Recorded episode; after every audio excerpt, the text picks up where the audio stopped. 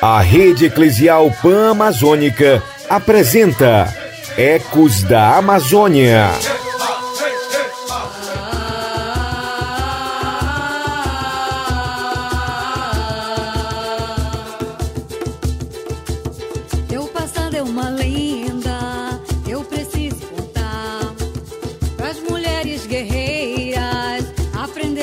mamá.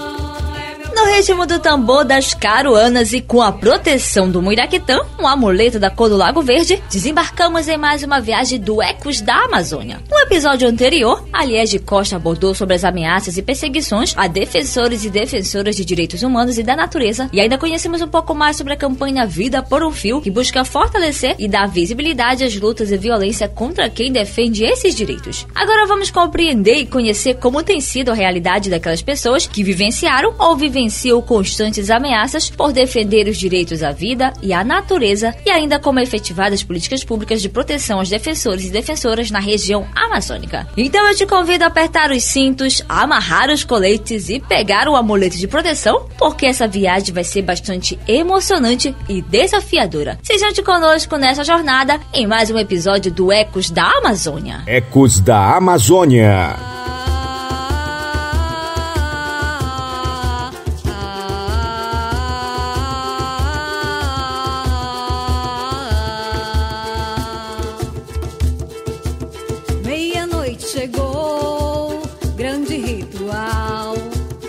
Potes com banho de cheiro, vem do seringal. E o encanto do lago brilha ao luar. E as mulheres guerreiras pra purificar. O Já de início desembarcamos no Maranhão, um estado que tem um histórico de impunidade em crimes cometidos contra as populações indígenas, quilombolas e trabalhadores do campo. E é também no estado do Maranhão que se concentra a maior população de indígenas Guajajara do país, um território que tem sido recentemente palco de conflitos e assassinatos. Para se ter uma ideia, os assassinatos de indígenas entre 2013 e 2019 permanecem sem solução e estão diretamente relacionados a conflitos da terra. E o Conselho Indigenista Missionário CIMI, com equipe destacada no Maranhão, atua com os indígenas nos territórios, trabalha a formação política e o fortalecimento da organização interna de cada povo. Quem compartilha conosco o processo de acompanhamento de lideranças indígenas ameaçadas é Emerson Ebert de Souza, missionário do CIMI no Maranhão. Seja bem-vindo ao Ecos da Amazônia. Emerson, compartilhe conosco como tem sido o acompanhamento da organização diante dessa escalada de violência contra os povos indígenas no Maranhão. Nós do CIMI temos observado que esses casos têm se aumentado devido à ampliação dos projetos econômicos de desenvolvimento no estado, como Matopiba, no Cerrado Maranhense, a expansão da agropecuária, da criação de gado, de soja e milho na Amazônia, no Maranhão. E esses projetos econômicos têm invadido e explorado os territórios indígenas, com o apoio do Estado brasileiro, em todas as suas esferas de poder, desde as prefeituras ao governo do Estado e ao governo federal. Nós do CIMI acompanhamos essa situação nos territórios, prestando nossa solidariedade com os povos diante dessas violências e contribuindo na organização dos povos indígenas para as denúncias contra essas violências, trabalhando também a formação política e mobilização dos povos na reivindicação dos seus direitos constitucionais, que estão previstos nos artigos 231 e 232 da Constituição Federal de 1988. E que fatores contribuem para o aumento de conflitos e assassinatos de lideranças indígenas? Nós do CIMI observamos que tanto a paralisação da demarcação das terras indígenas no estado do Maranhão, como o funcionamento e ampliação de projetos econômicos do agronegócio, como Matopiba, como carvoarias, como a monocultura de eucalipto, de soja, de milho, esses projetos do agronegócio têm invadido os territórios indígenas e explorado os territórios. E isso causa conflito e assassinato. Hoje, o estado do Maranhão é o segundo estado com maior maior número de casos de conflito e assassinato no campo, devido à paralisação da demarcação das terras indígenas e o aumento do funcionamento desses projetos econômicos do agronegócio no estado. Como tem sido a implementação das políticas públicas em assistência aos defensores e defensoras da floresta e direitos humanos nesta região? Essa implementação se dá de forma muito precarizada, com os postos de saúde indígena totalmente sucateados, desestruturados, sem equipamentos, sem funcionários e sem qualquer tipo de funcionamento na grande maioria das aldeias. Esse espelho trágico também se reflete na educação escolar indígena, com a maioria das escolas nas aldeias precarizadas, com pouquíssimo professores, sem material didático, com as estruturas quase todas danificadas, sem condições mínimas para o funcionamento. Então, a implementação dessas políticas públicas, elas são quase inexistentes para esses povos que vivem nos territórios e que estão em conflito com esses projetos do agronegócio aqui no estado do Maranhão. Emerson, neste mês de setembro aconteceu uma série de assassinatos a indígenas da etnia Guajajara, especificamente na terra indígena Araribóia, no Maranhão. Pergunto a você, quais as mobilizações e denúncias foram feitas para que esses crimes não fiquem impunes e como tem sido a assistência do Estado? Só do povo Guajajara, até 2019, foram 20 assassinatos. Aí nós do CIMI, junto com os Guardiões da Floresta da terra indígena Araribóia, com muita luta, né, e nossa aliança com os povos, a gente conseguiu levar o caso do Paulo Paulino Guajajara, Guardião da Floresta, que foi assassinado em novembro de 2019, para a júri popular. Então esse vai ser o primeiro caso de assassinato indígena no estado do Maranhão, a primeira vez que um caso vai ser levado a júri popular. Os suspeitos já estão detidos, mas a data do julgamento ainda não foi marcada, né? Mas esse caso do Paulo Paulino, em 2019, ele é um marco histórico porque ele vem para romper com esse ciclo de unidades, né, que vem acontecendo com os povos indígenas aqui no estado do Maranhão. Mas a gente sabe que para uma investigação funcionar e os criminosos serem punidos, tem que ter toda uma mobilização, uma organização dos indígenas, uma pressão sobre as instituições do estado, né? Obrigada, Emerson, por relatar essa triste situação vivenciada pelos povos indígenas no Maranhão. E também nos solidarizamos para que nenhuma gota de sangue indígena inocente seja derramada.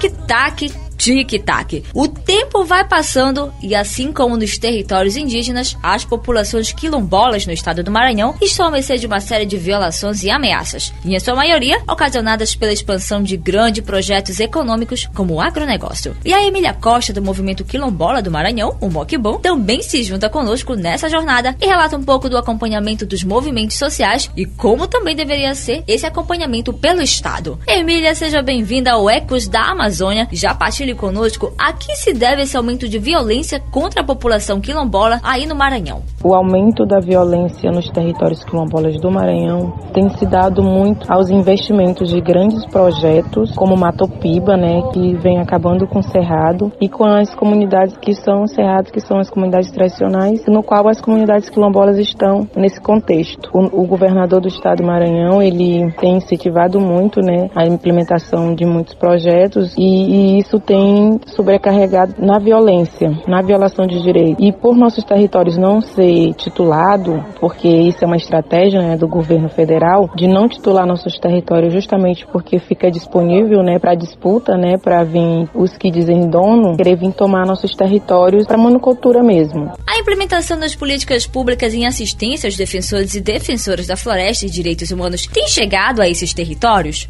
Políticas públicas que são destinadas para nós do governo do estado e federal, são políticas que na verdade não têm muito chegado em nossos territórios, né? São políticas que são pensadas por eles e que não, na maioria das vezes não são dialogadas conosco e quando são dialogadas são distorcidas. Então, na verdade, nunca acaba tendo o efeito que se diz o nome da política e assim apenas o nome. Principalmente no governo do estado do Maranhão. Quem mora no estado do Maranhão, que é quilombola, sabe muito bem quais são as artimanhas. Inclusive Inclusive, a Secretaria do Meio Ambiente, a SEMA, é uma das que mais vem incitando a violência, né? Porque ela expede as licenças ambientais para nossos territórios ser devastados. E qual o posicionamento do Estado em relação à defesa dos territórios e lideranças quilombolas? E como deve ser articulada essa proteção para essa população, Emília? É claro que publicamente o Estado nunca vai dizer que ele é a favor dos povos, né? que ele é a favor da, dos quilombolas. Claro que eles vão sempre dizer que estão do nosso lado, mas a gente sabe que o lado que eles estão é o lado dos empresários, dos fazendeiros, da agricultura familiar, que eles dizem que é, que é o agronegócio. Eles são do lado desse povo. Do nosso lado eles nunca estarão, até porque eles mesmos são os proprietários disso, né? Então fica bem complexo a gente analisar porque os deputados, os vereadores, os governadores, médicos, todos têm terras em disputa conosco, na maioria das vezes, em conflitos em determinada região. Então é bem complexo falar sobre isso. E as formas que a gente tem visto é se articulando com outras comunidades quilombolas, com outras comunidades que não são quilombolas, mas que estão também nesse contexto de luta, é no processo de retomada de nossa educação, de nossa saúde, de nosso território, para a gente continuar existindo.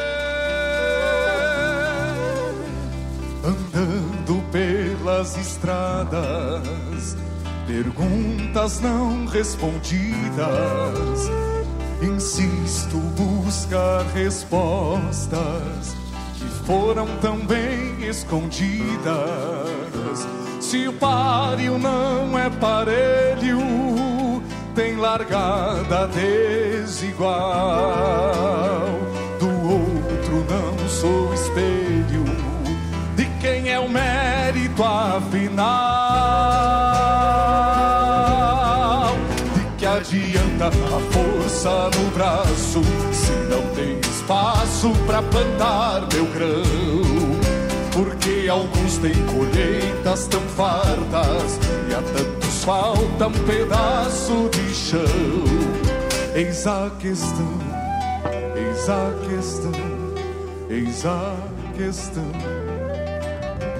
Eis a questão: quem de fato deveria proteger os direitos das populações é quem mais viola e controla os poderes. E continuando nossa jornada de hoje, desembarcamos no estado do Pará para conversar com Claudelice dos Santos, defensora dos direitos humanos e ativista ambiental, que sofreu e sofre até hoje constantes ameaças por defender o seu território. Claudelice, seja bem-vinda ao Ecos da Amazônia e compartilhe conosco como você observa a implementação das políticas públicas para os defensores e defensoras da da Floresta e Direitos Humanos. Ah, muito obrigada pelo convite para mais uma vez participar da Ecos da Amazônia. É sempre uma satisfação, fico muito honrada pelo convite. Olha, a temática da política para a defesa dos defensores é sempre uma temática muitíssimo delicado, porque ao passo que no nosso estado é um dos estados que mais mata, que mais viola direitos humanos e que deveria ter uma política de proteção exemplar para mudar essa realidade, esse quadro, nós não, na verdade, não temos essa política completamente implementada e funcionando do, de modo em que realmente seja eficiente. Infelizmente, diversas lacunas nós observamos dentro dessa política, né? inclusive em alguma medida sendo uh, é, usada ou uma tentativa de ser usada, né, para realmente não ser efetivada para prejudicar os defensores que têm suas pautas de luta e reivindicação, seja por território, seja pela vida, seja contra a violência, enfim, é, diversos aspectos dessa defesa, que inclusive inclui jornalistas que fazem né, apoio e suporte em relação à notícia, de levar a notícia do que acontece. Você, por ser ameaçada, recebe assistência do Estado? De que forma? Como a defensora de direitos humanos, anos que já fui muito fortemente ameaçada, mas que entendendo e compreendendo que o programa de proteção tem certas limitações, eu preferi não, não ter essa assistência do Estado. Acionei em, em outros momentos e a morosidade é muito grande em ter uma resposta efetiva. Então chega um momento em que eu particularmente preferi acionar outras redes de proteção, outras formas de cuidar e proteção para mim, para outros companheiros também, porque a gente não confia totalmente nessa estrutura, né, de proteção do Estado. E o momento em que eu acionei, nós passávamos por uma situação política, inclusive dentro dessa estrutura do sistema de proteção que eu naquele momento preferi não acionar. Mas isso não significa dizer que nós não olhamos para esse sistema, que nós não observamos esses sistemas e nos movimentamos na medida do nosso possível, das nossas limitações, a fazer essa observância com relação ao programa para que ele melhore, para que ele realmente funcione, que o Estado realmente faça uma proteção rápida, eficiente, né, eficaz com relação aos pedidos, né, que surgem, que não são poucos para o Estado com relação a uma proteção. Não sonhamos com aterrado nunca, mas lutamos pela terra sem mares. A Amazônia é rica e bela, é da nossa pátria amada.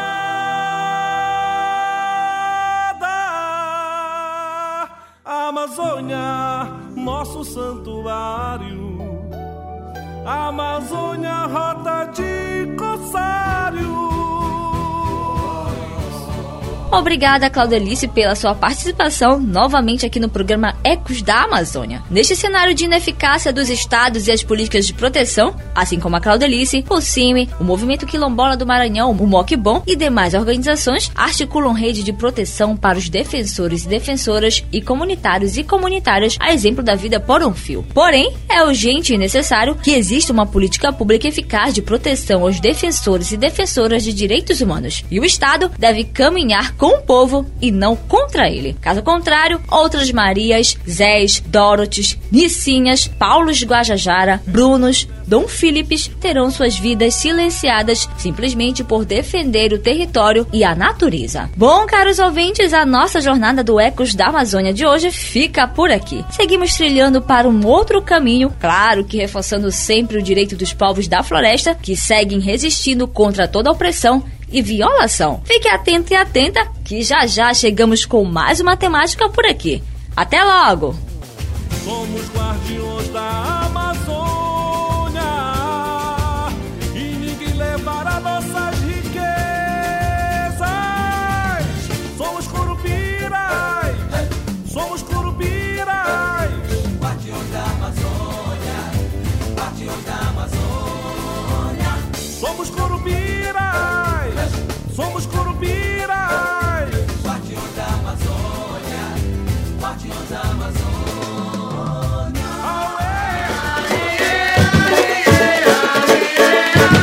Você ouviu Ecos da Amazônia, uma produção da Repam Brasil.